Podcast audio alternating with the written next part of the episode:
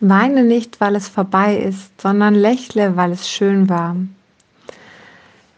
Ja, wie oft schauen wir nur zurück und sind traurig darüber, dass es jetzt vorbei ist und dass es einfach nicht weitergehen kann.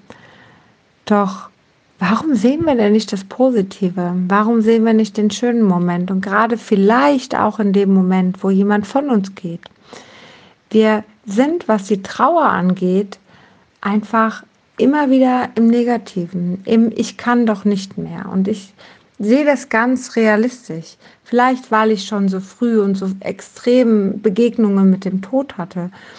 Es ist einfach so, dass wenn der Opa fünf Jahre bevor er stirbt schon keinen Fußball mehr mit mir spielt, dann wird er das auch fünf Jahre nach dem Tod nicht mehr tun. Aber wenn ich in dem Gedanken bleibe, dass diese Momente, wo wir zusammen Fußball gespielt haben, wunderschön waren, in dem Moment ist es doch gar nicht mehr so dramatisch. Es gehört einfach alles dazu und gerade der Tod gehört zum Leben dazu.